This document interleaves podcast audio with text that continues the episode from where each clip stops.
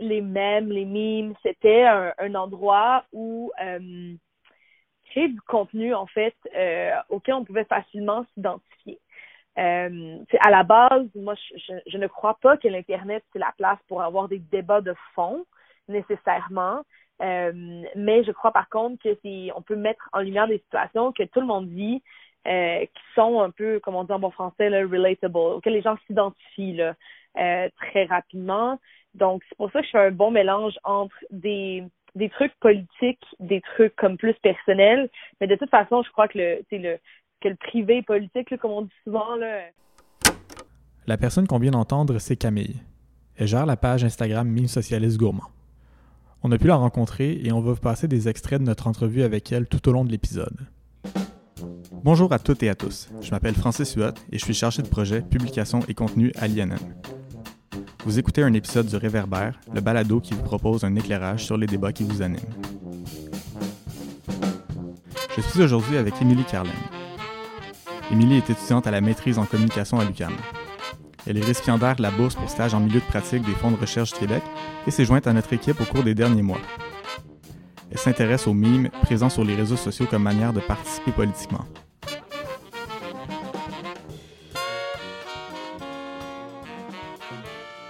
Émilie, bonjour, merci d'avoir accepté notre invitation. Merci à toi.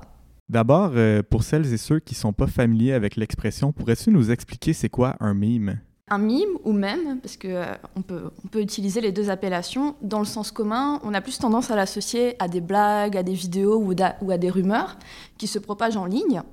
Mais en fait, le même Internet, c'est un peu plus compliqué euh, que ça. On pourrait en revenir un petit peu aux origines du terme mème. Il a été introduit pour la première fois en 1976 par un biologiste, Richard Dawkins, qui en fait euh, s'intéressait au processus de transmission de la culture sur le modèle de la transmission des gènes.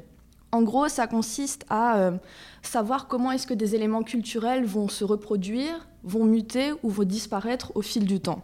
Cette réflexion-là, on la retrouve euh, dans la définition du même Internet, parce que justement, un même Internet, c'est un élément, une photo, une vidéo, une image animée, ça peut même être une chanson, qui est reprise, qui est remixée ou qui est parodiée par les internautes.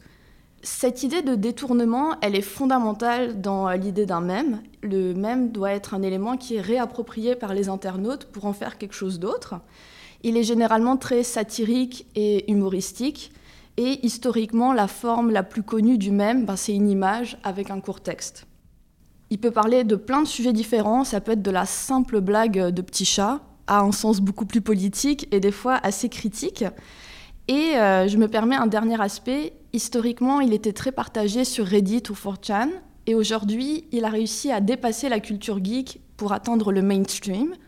Et tu peux en retrouver aujourd'hui sur Facebook, Instagram, Twitter, euh, ce qui fait qu'il s'est vraiment popularisé euh, en ligne. Qu'est-ce qui t'a amené à t'intéresser aux mimes et plus largement aux pratiques politiques des jeunes en ligne? Donc de base, je pensais vraiment pas m'intéresser aux mèmes comme objet de recherche dans la mesure où euh, auparavant j'avais fait un baccalauréat en journalisme et euh, je pensais vraiment m'intéresser soit aux mutations du journalisme en ligne ou soit aux moyens, de communiquer euh, à propos de la politique en ligne. Et c'est un petit peu par hasard que je suis tombée dessus parce que j'ai commencé à constater que des amis à moi qui n'avaient pas forcément un intérêt envers la politique ont commencé à m'envoyer des mèmes qui parlaient de politique. Et je me suis dit que c'était super intéressant parce que finalement tu vois que ça a un esprit critique assez fort des fois de la désinformation aussi. Et euh, c'est un phénomène qui prend de l'ampleur, qui est très populaire chez les jeunes et qui mérite d'être étudié euh, comme n'importe quel objet de recherche. Peux-tu nous dire comment on participe à la vie démocratique en ligne? Est-ce que la manière dont on participe en ligne est différente de la, participation traditionnelle hors ligne? C'est un peu compliqué euh, de répondre à cette question parce que déjà, il y a plein de manières de communiquer euh, et de participer en ligne. Enfin, ça dépend comment on définit la participation en ligne. C'est si on dépasse l'aspect électoral, si on inclut la discussion. Ce que je veux quand même dire, c'est qu'il ne faut pas avoir une euh, vision trop caricaturale et faire une séparation nette entre la participation hors ligne ou en ligne, parce que généralement, elles sont quand même un peu liées. Ce qui est juste important avec Internet, c'est que ça amène une nouvelle possibilité. Euh, c'est que tout le monde, dans l'absolu, peut prendre la parole et essayer de se rendre visible. Donc ça revient à dire que le monopole de la parole publique n'est plus pour les journalistes, mais pour les personnes ordinaires. Toutefois, il faut aussi souligner que euh, les inégalités de euh, visibilité existent. On n'est pas tous égaux en ligne et on n'a pas tous le même réseau, on n'a pas tous la même visibilité. Et c'est directement lié à qui on est hors ligne. Après, pour penser la participation politique en ligne, euh, j'ai à titre personnel une lecture qui m'a vraiment beaucoup inspirée. c'est une réflexion sur les médias activistes de Fabien Grangeon et Dominique Cardon. Et il détecte deux courants pour penser euh, le média activisme.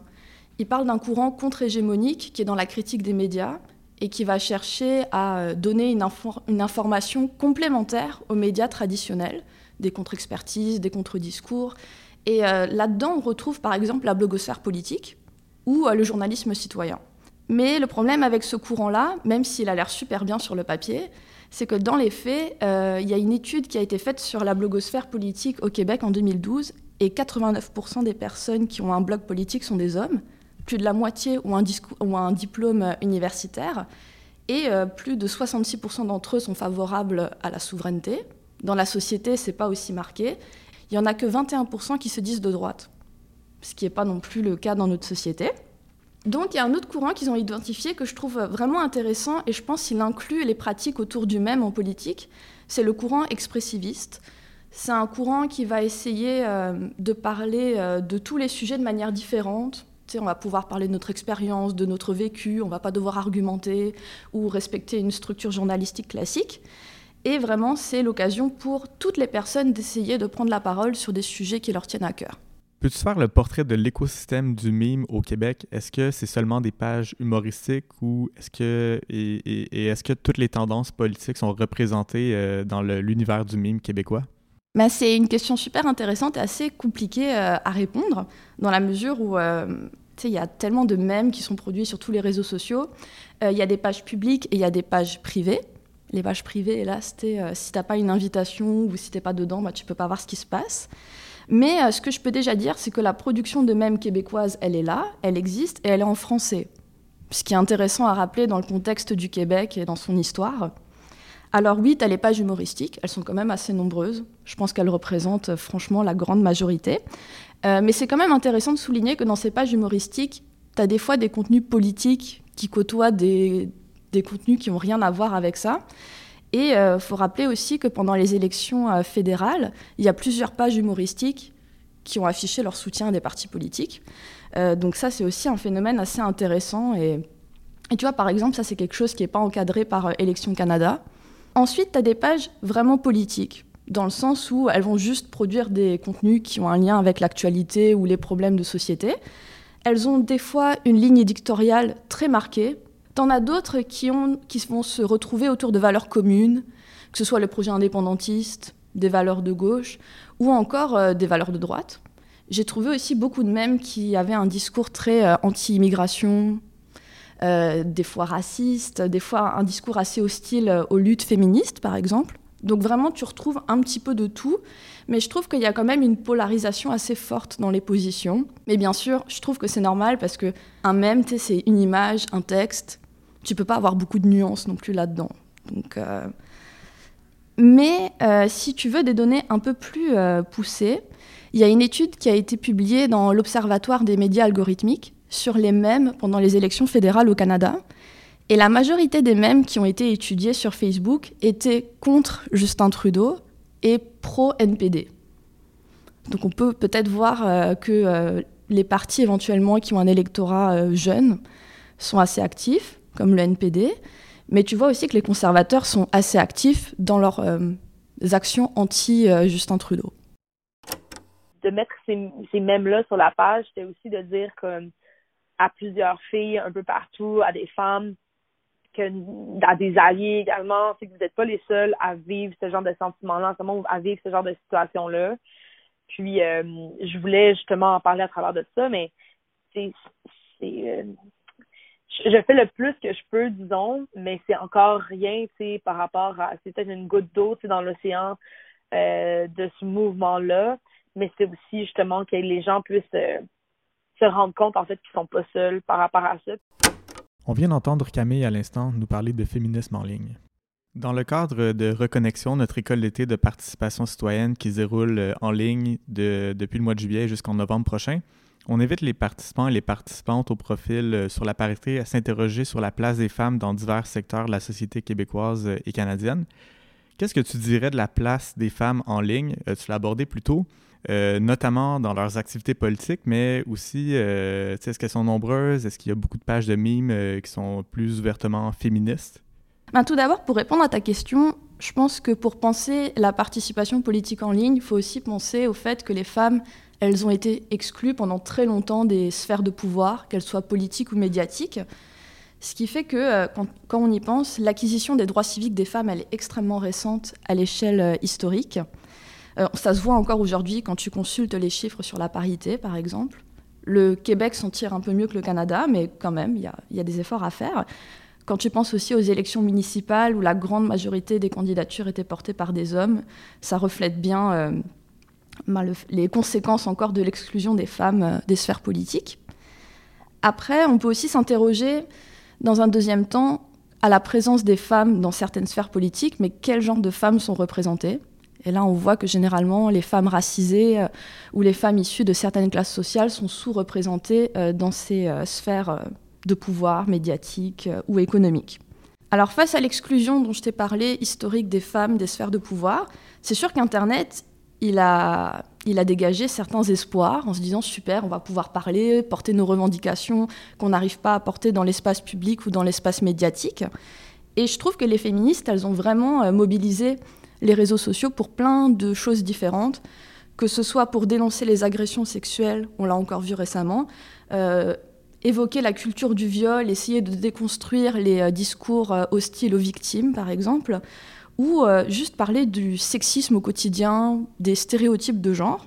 Et tu as beaucoup d'initiatives, je trouve, qui se sont créées actuellement euh, pour essayer d'informer et d'éduquer sur les causes féministes et essayer de toucher une plus grande audience que juste euh, les cercles militants. Pourtant, tu vois, il y a une présence des femmes en ligne, c'est super. Il faut aussi rappeler que le numérique, c'est aussi un espace qui peut être hostile aux femmes. parce qu'évidemment, le sexisme dans la société, tu vas le retrouver sur Internet selon Amnesty International, tu vois, il y a quand même 23% des femmes qui ont été harcelées ou agressées en ligne. Et tu as des députées québécoises euh, l'année dernière qui ont voulu mettre en lumière le fait qu'elles étaient victimes de euh, cyberharcèlement en ligne. Après, du point de vue des mèmes, je pense que la production de mèmes féministes, elle reste quand même marginale, même si elle est en croissance, parce que c'est un milieu quand même qui a l'air plus masculin. Je pense qu'il y a une grande... Il n'y a pas de chiffres, mais on peut se douter que c'est majoritairement masculin, surtout quand tu vois tous les stéréotypes de genre ou euh, les mêmes qui ont une, représentation des femmes un petit peu euh, ben, sexualisée quand même. Donc euh, il y a vraiment de quoi se poser des questions. Je pense qu'il y aurait plein d'études super intéressantes à faire à ce sujet. Mais il y a aussi le même féministe qui se développe, davantage en anglais qu'en français. Mais au Québec, on voit quand même quelques initiatives en ce sens. Tu parlais de violence envers les femmes en ligne. Je te propose qu'on écoute un extrait de Camille qui nous en a parlé.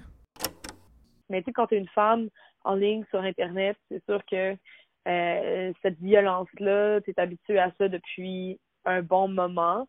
À un certain point, j'avais dans la biographie que c'était moi qui s'occupais de la page, puis là, j'ai dû l'enlever parce que sur mon compte personnel, j'avais comme reçu plein de messages aussi. Euh, mais pas des messages nécessairement euh, violents là, directement, mais juste ben oui, qui témoignent quand même d'une certaine violence. Donc j'ai enlevé le tout à fait que c'était moi qui s'occupais de cette page-là dans la biographie, juste parce que ça ne me tentait pas que les gens aillent directement sur mon compte perso et m'écrivent. Pour finir sur un autre thème, en quoi l'usage de l'humour et du mime peuvent être utiles en politique et pour le militantisme féministe? L'humour et la satire, donc ça a été toujours utilisé en politique, euh, que ce soit par exemple par la caricature dans la presse ou même l'infodivertissement à la télévision. Donc c'est pas quelque chose de nouveau, mais on reconnaît le fait que euh, l'humour peut éventuellement simplifier, essayer de démocratiser certains enjeux de société, les rendre plus accessibles à une plus grande audience. Mais d'un côté, il faut toujours avoir un minimum de connaissances politiques pour les comprendre. Donc, euh, mais c'est juste le fait de caricaturer certains traits, ça va éventuellement permettre de critiquer certaines problématiques. Ce qu'on pourrait dire par contre pour le même, c'est qu'il euh, a un potentiel assez incroyable dans le sens où euh, c'est une caricature, mais qui est faite par des gens ordinaires, en ligne, et c'est quand même assez facile d'accès avec des agrégateurs en ligne ou des, outils de montage pas très compliqués. Dans l'absolu, on peut faire un, un, même sur Paint. Donc ça montre quand même que c'est assez facile d'accès. Et les mèmes, notamment en politique, ils sont utilisés à diverses fins. La majorité des études, elles sont aux États-Unis, mais je pense qu'on peut faire des liens avec ce qui se fait au Québec. Donc le, le il peut être utilisé comme un outil de persuasion ou de plaidoyer politique. Ça peut être un commentaire sur l'actualité, une critique sur la communication politique ou sur les activités gouvernementales.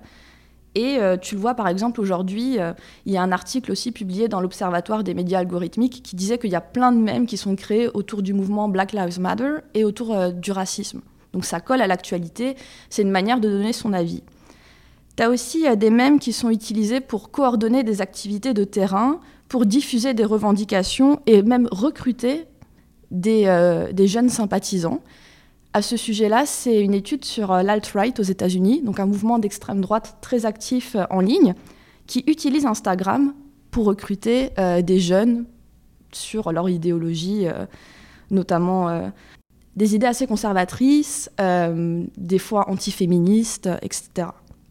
Il y a aussi quelque chose d'intéressant avec le même en politique, c'est que donc, des fois, ils vont se retrouver au sein de pages ou de groupes, et les gens vont sentir une certaine identité au sein de cette page parce qu'ils vont produire des mèmes entre eux, les partager, discuter entre eux, ce qui fait que ça crée un sentiment d'identité collective, et c'est super important dans les groupes militants si par la suite ils vont mener des actions ou juste pour euh, former euh, leur euh, conscience politique. Après, le même aussi, comme je t'ai dit, ça peut être un outil de désinformation, de propagande ou de publicité politique. Et là encore, tu avais euh, un article de l'Observatoire des médias algorithmiques qui disait que les mêmes ont participé à la propagation d'idées euh, relevant euh, des théories du complot ou complotistes autour du masque et de la Covid-19.